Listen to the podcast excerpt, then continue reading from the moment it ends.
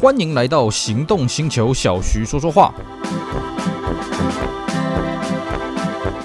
Hello，大家好，我是 Celsius，非常高兴呢，又在这边跟大家相会。今天呢，我们继续来跟各位聊聊 BMW Z 这款车。好，在我们今天之前呢，已经跟各位聊过两集了啊，跟各位复习一下，我们第一次跟大家讲 BMW 的 Z1 啊，这个车是多么的光怪陆离啊，这个车子呢一开始没有量产，后来呢被杂志给披露之后呢，大家哎呀一窝蜂的哎呀去订单涌入啊，可是很快呢新车蜜月期过后呢，这个车就没人要了，然后呢经历过一段丑小鸭的时代，哎，现在大家慢慢重视起这台 BMW Z 系列的始祖。那么紧接着呢，我们第二集跟大家聊的 BMW Z1 的后继车了。其实到底说的后继车，我是有点怀疑了啊，因为这个调性差很多啊。我们跟各位聊到的 BMW Z3，为什么说 Z3 不是 Z1 的后继车呢？第一个，Z1 这些奇奇怪怪设计在 Z3 上面都没有，甚至 Z3 的后轴也没有承继了 Z1 的这个 Z 轴了啊。再来就是说呢，这个 Z3 实用性高很多，而且呢，Z3 的发表时间呢，跟 Z1 停产的时间呢，相差了大概四年多了啊。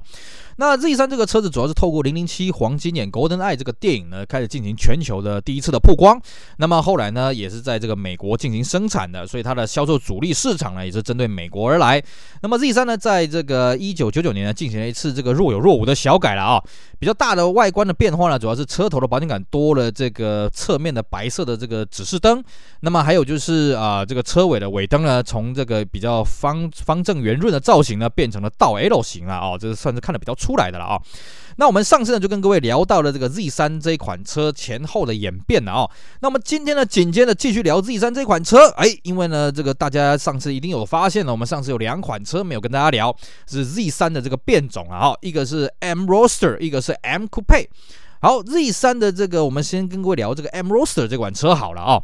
因为其实最早啦，Z3 这个车子，各位听过上一节目就知道，一开始它只有一点八，后来是一点九，然后呢二点八是直到这个 SOK 出来呢，然后客户在反映，哎呀，你这个一点九、一点八动力不够啊，啊，BMW 才追加了啊，这真的不能怪 BMW 啊，因为 Z3 的这个车子，它的引擎是很小。甚至呢，我都有点怀疑了啊！虽然它是从 E 三十的底盘过来，但是，呃，E 三十的底盘在缩小之后呢，它到底放不放下六缸？各位不要忘了哦，BMW 六缸不是我们典型那种日系车的 V 六哦，BMW 是一直很坚持用直接六缸。直接六缸的缺点是什么？它很占空间。像 BMW 的改装厂有一间叫做 Racing Dynamics 啊，现在大家可能比较没听过了。以前在九零代这个这间厂很红了啊。Racing Dynamics 我们台湾本地用闽南语话叫当阿 B 哥了啊，就是童子米糕了啊。这个车厂它有个理论是什么呢？只要放下直六引擎的这个发呃引擎室里面就可以放下 V 十二。为什么？因为 V 型引擎它是交叠的，直列就是一个一个一个一个浪费空间的啊。那为了实践 Racing Dynamics 这个这个这个说法呢，其实 Racing Dynamics 真的干过一件事情，它就是把这个 E 三十六的 TI，也就是 Z 三的这个呃算是先辈版本吧啊，勉强可以这样讲了啊，真的把七五零 IL 这颗 V 十二已经把它给塞进去了。哇，那时候真的轰动武林，惊动万教！哇，你真的办到了啊！当然，它的平衡配重什么都差很多，而且它其实引擎室真的是不大够用，所以它还是把这个引擎盖啊、这个叶子板做了一点修改了啊，才把这个 V 十二塞进去了啊。相对的啊，毕竟它是改装车嘛，在改装厂嘛，它不太需要去管那个什么耐久性啊、客户评价什么的啊。反正呢，会来买这种车的人基本上都接受这种车了啊。可对变道来讲不行啊，它面向的是一般的普罗大众啊。如果这个车子不耐用，这个车子以后这个配重太差了什么的，会影响它的商誉啊。所以 BMW 一开始并没有想要把 Z3 推出六缸啊，是因为市场的不得不啊，好吧，吧，那我们再把这个二二点八的引擎把它塞进去了啊。那么塞进去之后就这样结束了吗？当然不是啊，因为 b n 推出了这个二点八之后呢，销量还是被 SOK 呃这个碾压了啊。因为 SOK 这个车真的太强了，我们上集就跟各位讲过，这个车在当时人挡杀人，佛挡杀佛啊啊！大家看到这个电动敞篷呃电动硬顶敞篷，大家全部都给跪了啊。所以 S O K 这车卖的超级好，好到什么程度呢？一九九六年到一九九八年啊，这个车在欧洲的二手行情啊，不好意思，新车两倍价啊！你看到现在这个什么 Suzuki Jimny 啦，Land Rover Defender 啦，哎呀，二手行情跟新车价格一样，甚至比新车价格贵一点，不好意思啊，都还没打破 S O K 的记录。而且不要忘了 S O K 的价格没有很贵哦，啊，你这个什么我们刚刚讲的，或者是说什么这个 GR Yaris 这个价格算蛮贵的 S O K 当年不算是很贵的车子哦，它一样可以维持两倍价，维持两年。啊，所以呢，Z3 这个车就觉得，嗯啊，那我们要怎么办呢？那九九年做了一次小改款，呃，对它的销路啊帮助还是有限的啊，怎么办呢？那我们只好呢搞搞一个话题，毕竟那个时候呢，离零零七黄金的电影也好久了啊。这个下一集的 Tomorrow Never Dies 都已经出来了啊，甚至那个 The Road Is Enough 也也出来了，也准备要出来了啊。怎么办呢？我们塞一颗性能引擎啊，这个边呢最常最常干的事情啊，各位都知道边呢有性能款呢，有所谓的 M 三，有所谓的 M 五啊，现在当然多了什么 M Four，什么 X 五 M、X 三 M、X 四 M、X 六 M。这些车子呢，其实对 BMW 来讲啊，这个真是卖一台赔一台啊！哦，那为什么他还是坚持要卖呢？因为卖这种车子可以提升它的产品形象，可以吸引更多人去买三系列，去买普通五系列，一来一回的 BMW 还是赚钱。那既然 Z 三卖不动，怎么办呢？那拿一颗 M Power 给它进去了，对不对？所以呢，BMW 呢就把这个当时啊，E3 的 M3 最终极的这个欧规三百二十一匹马力的这个引擎呢，给它塞进去。但是呢，各位也听，也刚刚也有听到嘛啊。光是要把二点八这颗引擎把它塞进去，就不是那么容易的了啊、哦！当然，各位讲，哎呀，二点八跟这个后来这个 M Power 三点二不都是直六引擎吗？哎，不好意思啊、哦，这颗三点二这颗引擎是所谓的这个跑车级的引擎啊，所以它对于散热什么更加的要求啊！哦，你不是随便塞进去就行了，你那个散热如果不行的话，这个引擎会会会会挂掉的，这不行啊！所以呢，BMW 为了这个事情啊，真的是煞费苦心呐！哎呀，想了各种的方法。所以呢，你看到这个 M Roadster 这个车子啊，引擎盖一打开，里面是完全满的。其实 Z3 2.8打开就已经几乎全满了，那呃这个 M Roadster 基本上是爆掉了啊、哦，所以 M Roadster 它的这个叶子板呢，引擎盖跟一一般的 Z3 是不大一样的啊、哦，是为了要把这东西塞进去。那么 BMW 也算是蛮厉害的哦，把这个引擎盖塞进去了，结果根据官方公布的马力数据、啊、还没有降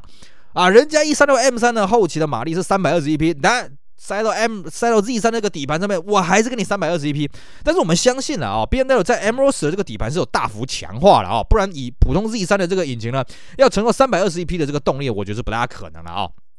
那么 BMW 是在日内瓦车展呢，在小改之后，Z3 小改之后的日内瓦车展呢，才发表所谓的 M roster。那它的仪表呢，多了所谓的镀铬外框，中控台多了时钟、气温、油温表这个三环表。那轮胎的配置呢，当然也不一样了啊、以前 Z3 呢配个十五，选配十六寸而已了啊、那这个 M roster 呢要大一点，不然抓不住啊。前二二五四五 R 十七，后二四五四零 R 十七。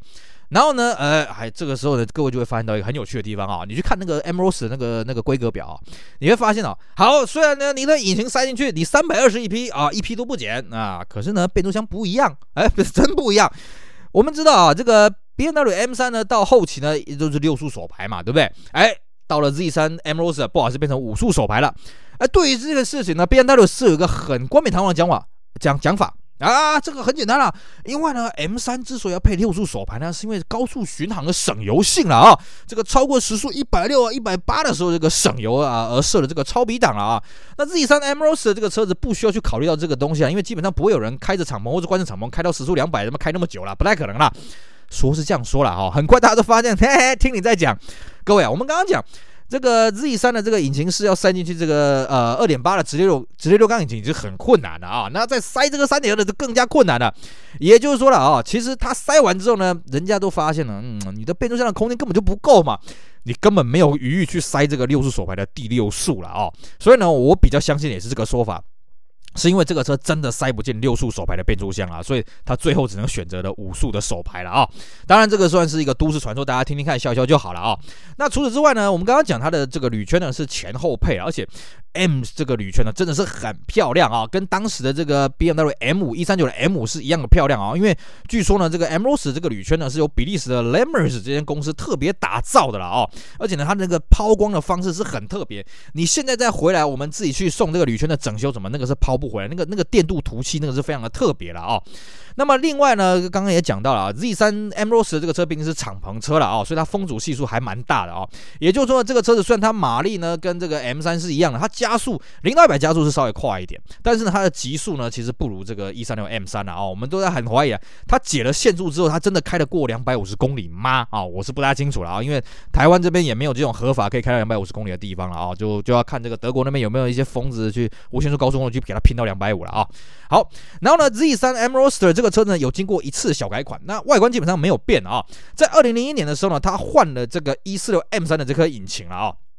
那很好，很好玩的是什么？我们刚刚讲嘛，它换一三六 M 三引擎一开始的时候呢，哎，马力三百二十一匹嘛。可是换成了一四六 M 三引擎呢，动力降到三百一十五匹。为什么？因为真的没有办法，它的散热真的没有办法像一四六 M 三这么的理想。因为一四六 M 一四六这个车子的引擎室的设计呢，跟一三六已经不大一样了啊。基本上一四六这个车子就是为了六缸引擎做开发的哦，所以它的引擎室的空间是很够的。变成说它的 M 三呢，可以发挥的余地就更强。那么这一颗 M 三的这一颗引擎呢，本来在这个一四六 M 三的车上呢是咱三百四十三匹的马力了啊，甚至美规的输出也没有缩水。可是呢，到了这个 Z 三 M Roster 上面呢，变成三百一十五匹了啊。所以各位就会在讲，那你好端端的啊，那你旧款的引擎三百二十一匹，你为什么要要换成三百四十三匹啊？各位啊，这不是 BMW 愿意的。这是为了环保法规的关系，因为旧的已经通不过新的环保法规了嘛，只好这个改弦易辙了啊。然后呢，这个马力稍微降到三百一十五匹，所以后期的这个 M Rose 的加速啦、极速的这个数字呢，会比前期再稍微低了一点了啊。然后呢，它这时候增加了几个这个来自一三六 M 三、一四六 M 三的车色啦，比方说像这个蓝的啦、灰的啦、黄的啦，哦，那么还增加这个 DSC 啊，动态车身稳定系统。呃，应该叫做 Dynamic Stability Control 啊，不好意思，小弟的英文不太好啊，应该是这三个英文字了啊。那这个车子呢，台湾这边总代理是没有正式引进了，但是我们水货商有引进个个位数了啊，也不知道他们怎么去验车的，因为这个车牌号真的是不太好验就是了。好，讲完了这个 M Roadster 之后呢，最后我们来跟各位讲这个 Z3 的最后一个变种，叫做 Z3 的这个 Coupe 了哦。酷配这个车，其实在一开始 Z 三开发的时候就有想要开发，为什么呢？我们说过，Z 三的这个底盘是来自于一三六的这个三系列 TI Compact 的这个车型了啊。那么它这个车子虽然三系列是一个三系列 TI 是一个三门掀背的啊，不过对于 BMW Z 来讲，它推出一个三门斜背的啊，跟这个三系列 TI 这个市场是完全不一样的啊。三系列 TI 是吸引一些买不起三系列一些都位新贵来买啊，就是现在的 BMW 一系列啦，One Series 啊。